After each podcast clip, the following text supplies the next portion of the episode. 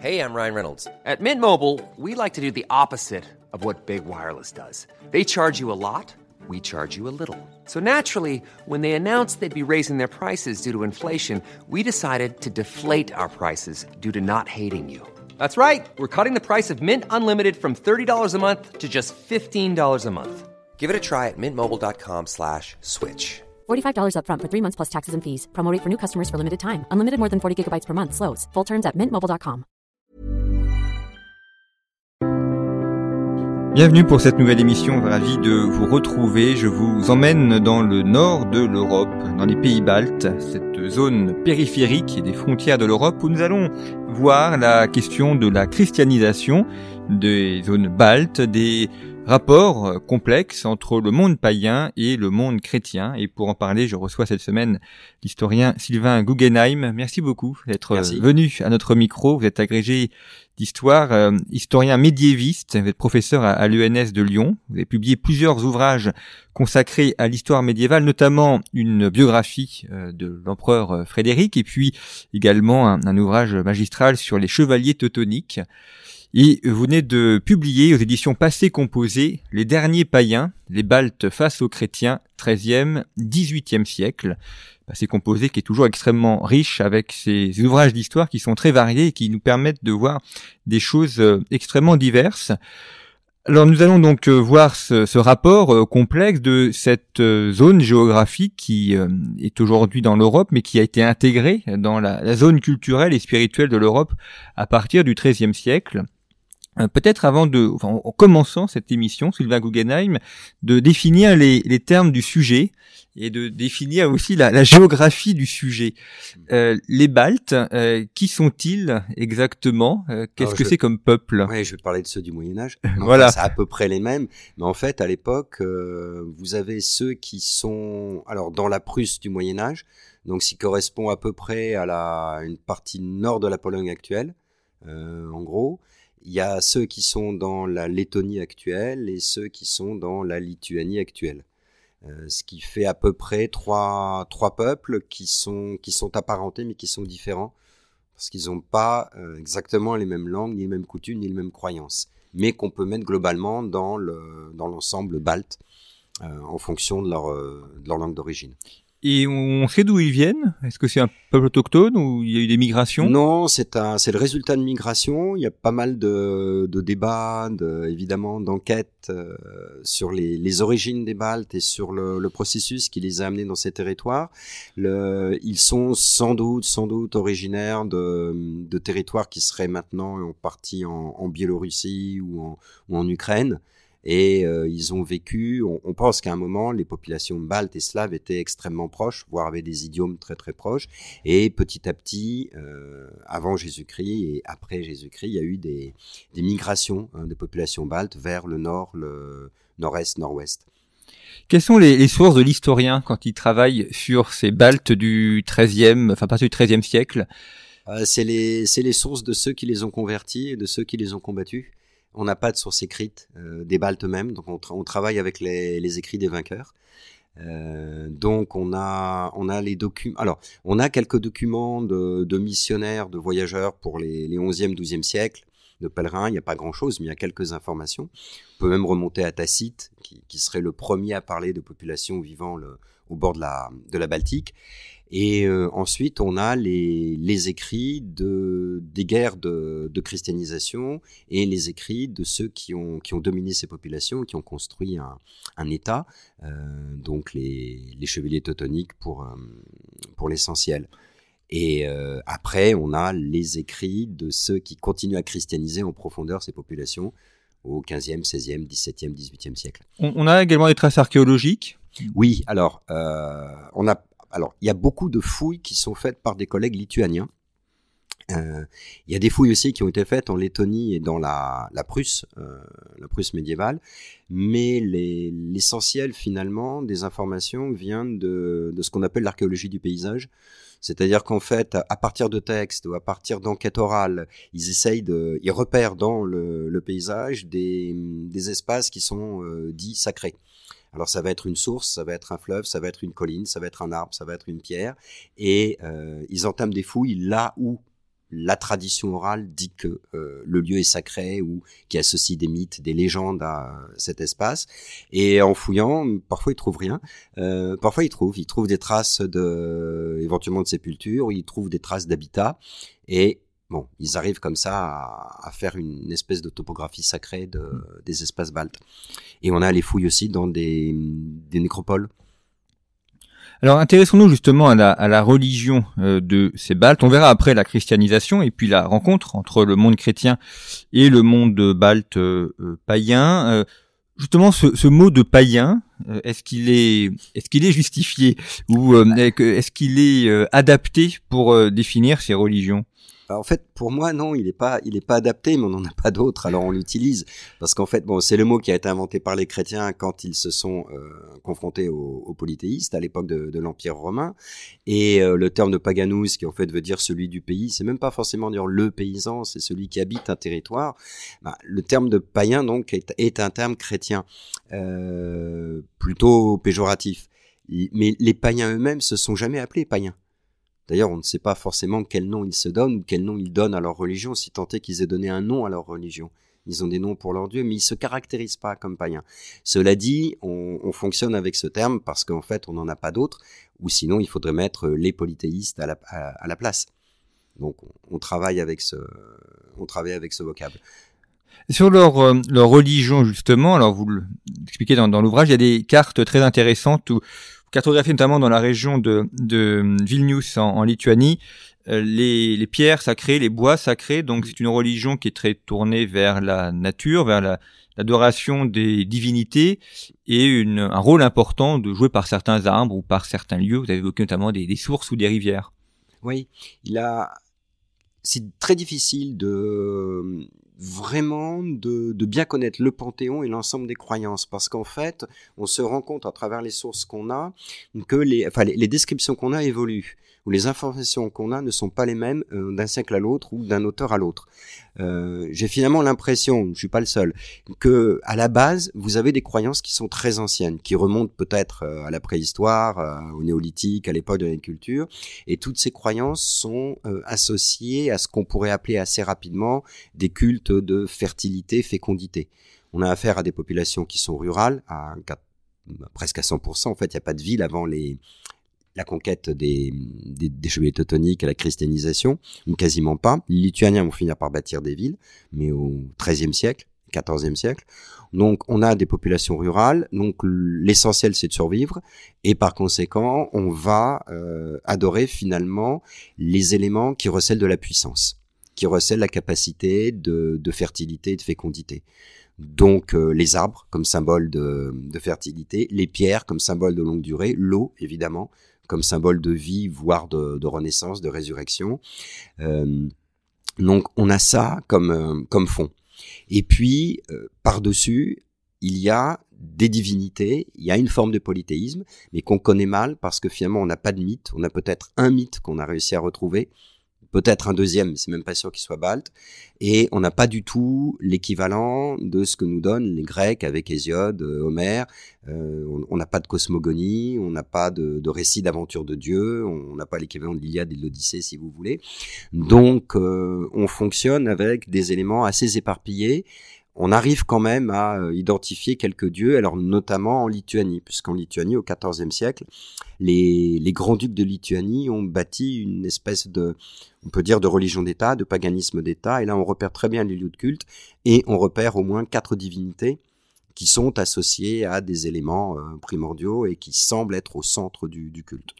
C'est toujours le problème des ces sociétés où il n'y a pas de, il y a pas d'écrit. Évidemment, ça laisse peu de traces. Ils n'ont pas décrit avant la conquête. Est-ce qu'il y a eu des, des liens ou des, des mélanges avec euh, les peuples de la Scandinavie, les Vikings et autres? Non, à part, enfin, il y a des échanges euh, commerciaux. Euh, ils se connaissent. Par contre, dans le domaine religieux, euh, ça paraît assez discutable. Le, les points communs qu'on voit le mieux, c'est avec les Slaves, avec les Russes, on a un dieu chez les, Russes du, Moyen Âge qui s'appelle Perun et qui ressemble beaucoup au Perkunas euh, des Prussiens.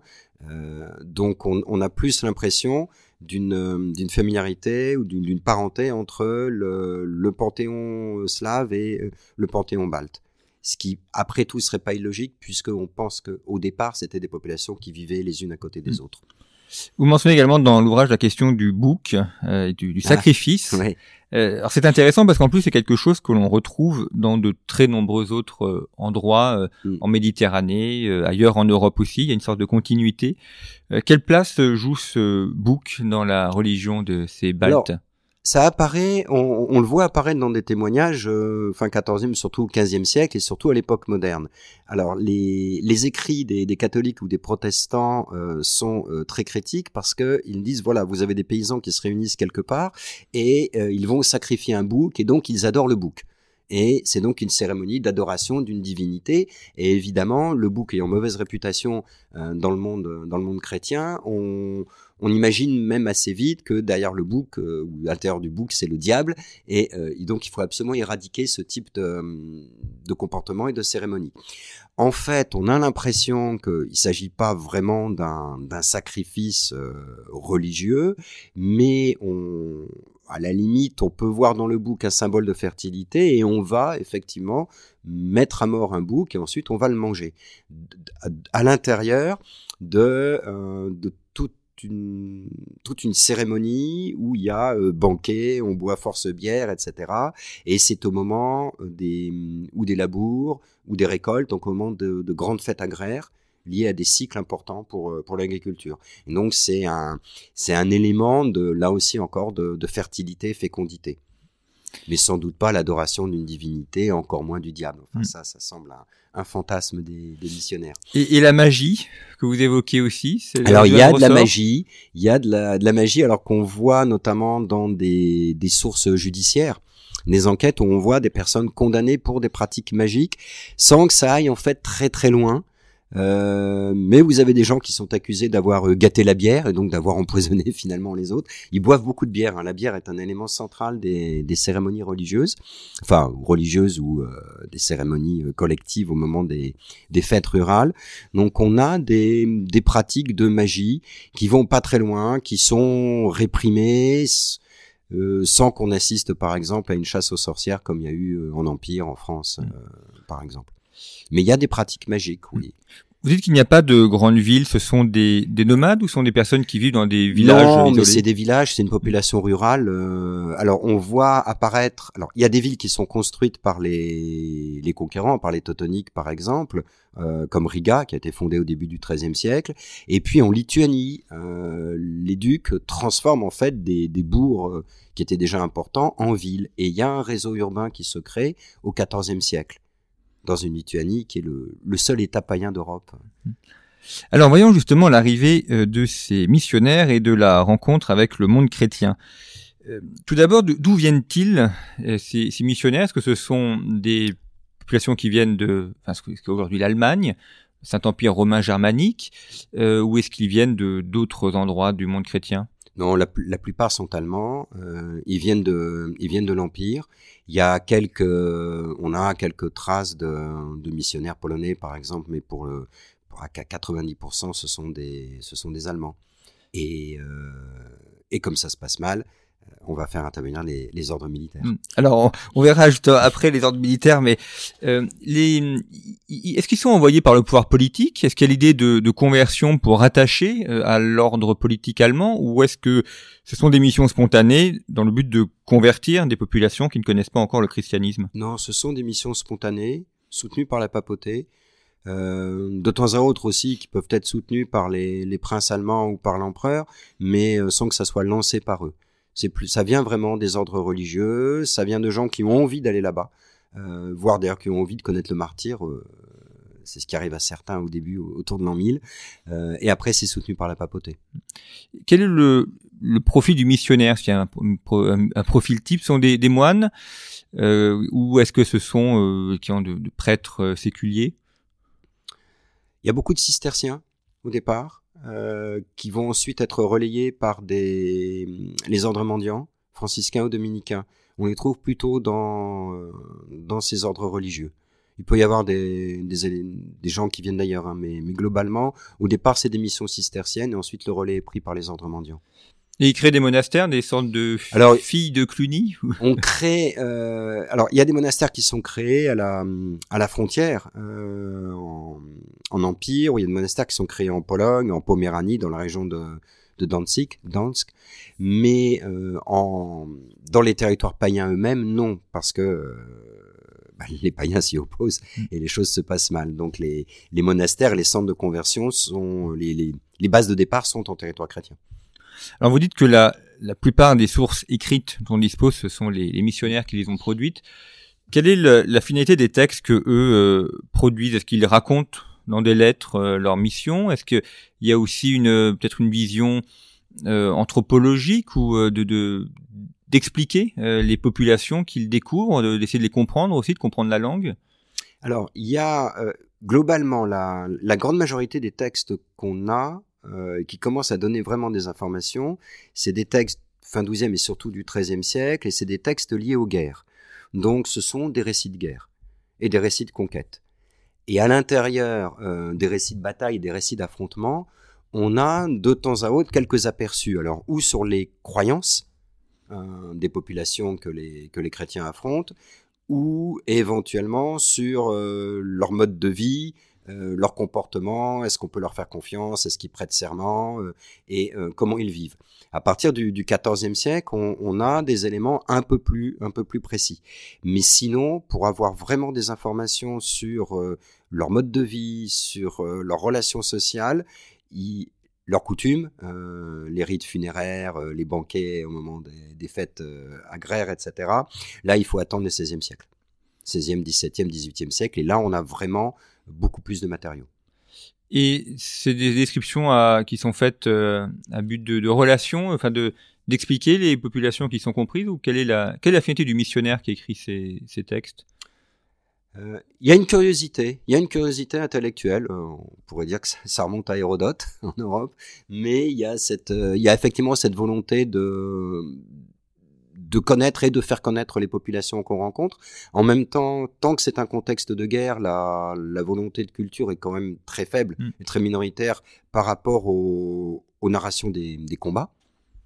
Et euh, une fois que la, la christianisation est faite, alors à ce moment-là, il y a, on, on voit vraiment deux objectifs, c'est-à-dire qu'il y a des humanistes, des lettrés, des gens qui anticipent finalement sur ce que va devenir l'ethnologie et qui donnent des informations euh, dans un but qu'on pourrait dire scientifique.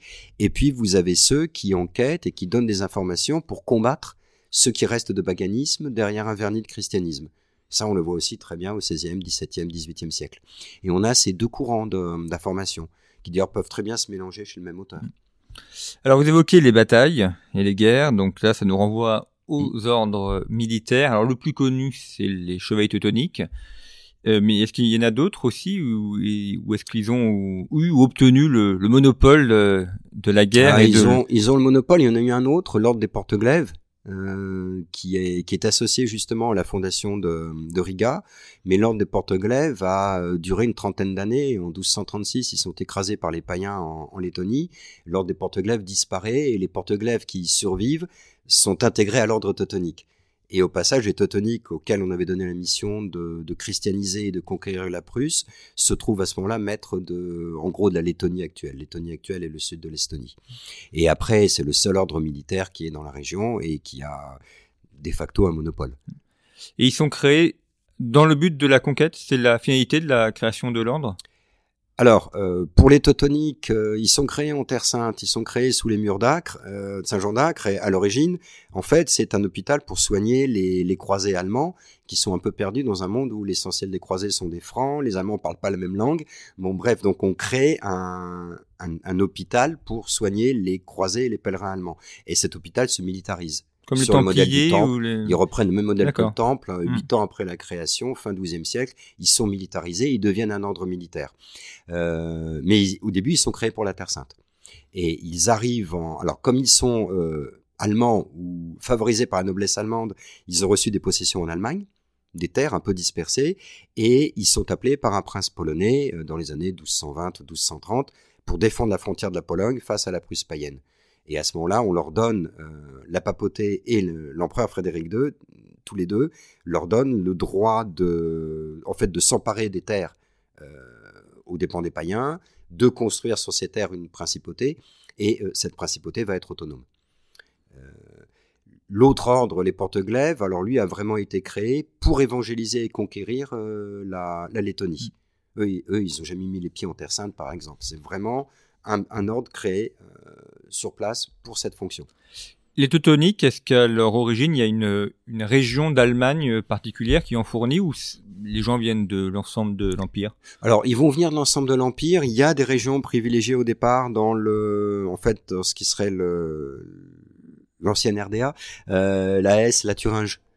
Il y en a beaucoup qui viennent de ces régions-là. Donc en fait, des régions qui étaient à l'époque un peu des territoires de marche encore à l'intérieur du royaume d'Allemagne qui étaient moins développés, qui étaient en voie de colonisation, colonisation au sens colonisation rurale, hein, fondation de villes, etc. Et vous avez des principautés qui sont en train de, de se développer, de, de prendre de la puissance. Mais euh, vous allez, vous aurez des teutoniques qui viennent de la Flandre, qui viennent des Pays-Bas, euh, qui viennent de Rhénanie aussi, bien sûr.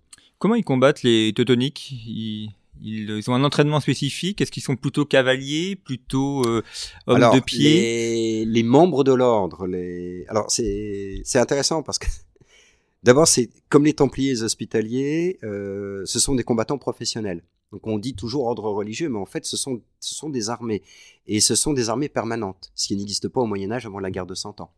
Donc c'est les premières armées permanentes du Moyen Âge. Ensuite, euh, les membres de l'ordre, en, en, Prusse, on estime ils sont 700 ou 800.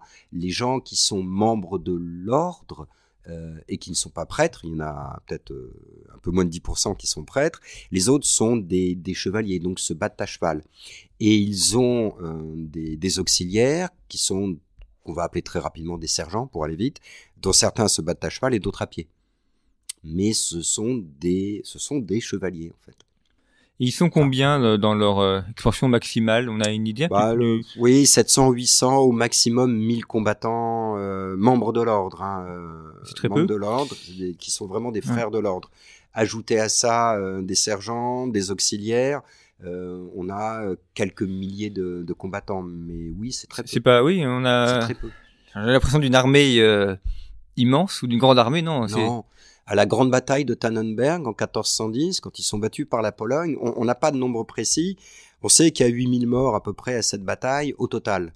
Euh, les Teutoniques ont eu beaucoup plus de pertes que les Polonais et les Lituaniens, mais on estime que l'ordre, en plus, qui était, qui avait des, auxiliaires qui venaient, euh, qui avaient été des contingents levés par des évêques, des contingents levés par des villes, etc. Euh, au total, ils ont peut-être 15 000 combattants. Mm. Et en temps normal, non, c'est euh, s'il y a 700, 800 chevaliers qui peuvent se battre. Et est-ce que, comme les, les, Templiers, ils ont aussi des, des activités économiques, près d'argent, de culture de terre? Alors, euh, ils sont fondateurs de villages, fondateurs de villes, ils font du commerce, ils ont pris le monopole du commerce de l'ambre, euh, ils sont associés à la Hanse, la grande ligue hanséatique, euh, ils ont effectivement développé les terres qu'ils ont colonisées, c'est-à-dire qu'ils ont mis en valeur en faisant venir des colons, des colons allemands, des colons polonais, des Baltes aussi. Euh, donc il y a une mise en valeur euh, agricole, il y a la fondation de ville. Euh, par contre, leur rôle financier est, maigre, ça n'a rien à voir avec les Templiers.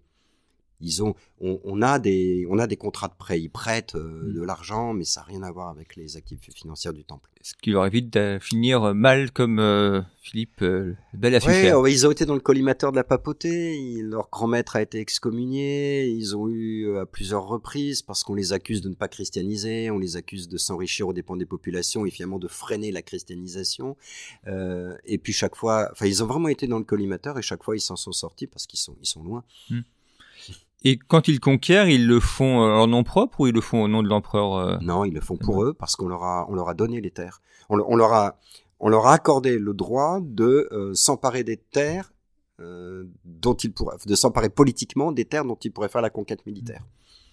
Donc en fait, on n'a pas donné vraiment de limite à leur expansion territoriale, du moment que ça se fait aux dépens des païens. Hmm. Donc ça va être la Prusse, ça va être la Lettonie, et ils seraient bien aimés éventuellement pouvoir s'emparer de la Lituanie, mais là, il tombe sur un os.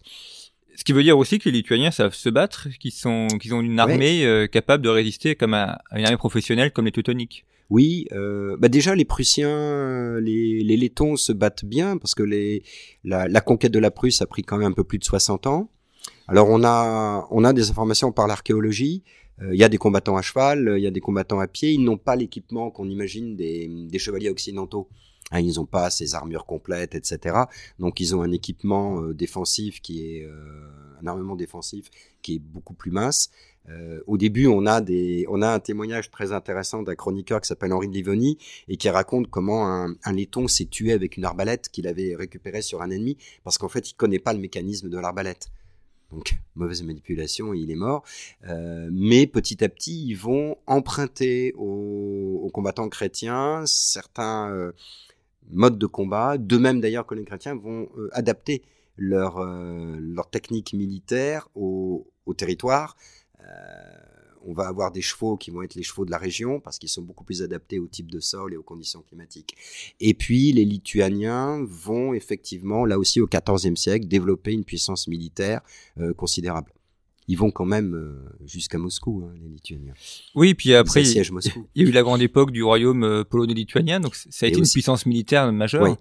Et en fait, il y, a une, il y a une double époque euh, vraiment importante. Il y a le XIVe siècle, quand les Lituaniens sont toujours païens, mais qu'ils font euh, la conquête euh, des régions de Smolensk, Bryansk, euh, d'une partie de l'Ukraine.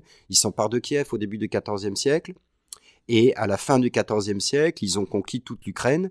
Euh, ils ont conquis des, territoires aux dépens des, des principautés russes. Euh, donc, comme je disais, ils ont à deux reprises, ils vont jusqu'à Moscou, ils assiègent Moscou. Il y a un siège qui dure 8 ou 10 jours euh, et ils ont, qu'ils ont cette capacité militaire qui les a amenés à multiplier le territoire de Lituanie par 4 ou 5. Et quand leur duc se convertit au christianisme pour pouvoir épouser l'héritière du royaume de Pologne et pour pouvoir avoir la couronne de Pologne, à ce moment-là, il y a une double couronne. Et le, Ladislas, euh, celui qu'on appelle Ladislas Jagellon, était à la fois euh, grand-duc de Lituanie et roi de Pologne. Et donc, il y a une union à travers sa personne de la Pologne et de la Lituanie. Et du coup, ça fait un État encore plus puissant en, en plein cœur de l'Europe. Qui aurait pu, peut-être, d'ailleurs, enfin, on peut toujours faire l'histoire avec des films, enfin, ça aurait pu prendre la place de la Prusse, éventuellement, ou le... Euh, oui. Oui, oui, oui, oui. Bah, ils sont. Euh... La Lituanie toute seule était déjà un acteur incontournable du jeu international, euh, bien que païenne officiellement. Mais la papauté traite avec, euh, l'archevêque de Riga traite avec, le, prin- le grand-duc de Moscou traite avec la Lituanie, la Horde d'Or traite avec la Lituanie. Les Mongols n'attaquent pas la Lituanie, pas directement. C'est quand même. euh, Alors la Horde d'Or est un peu en déclin à ce moment-là, mais c'est quand même assez impressionnant. Et ils sont reconnus dans le jeu international. Et quand il y a cette union avec la Pologne, ils sont effectivement encore plus puissants. Euh, ça va se, ça va se casser avec le, 16e siècle, le 17e siècle, la, la montée en puissance de la Suède, etc. Merci beaucoup, Sylvain Guggenheim, d'avoir euh, évoqué ces derniers païens, ces rapports entre les Baltes et le monde chrétien. Nous allons poursuivre notre discussion la semaine prochaine, puisqu'il y a encore beaucoup d'autres choses à voir et à découvrir. Cette partie de l'Europe que l'on connaît finalement très peu et de cette période que l'on connaît mal. Merci pour votre Merci. fidélité. À très bientôt.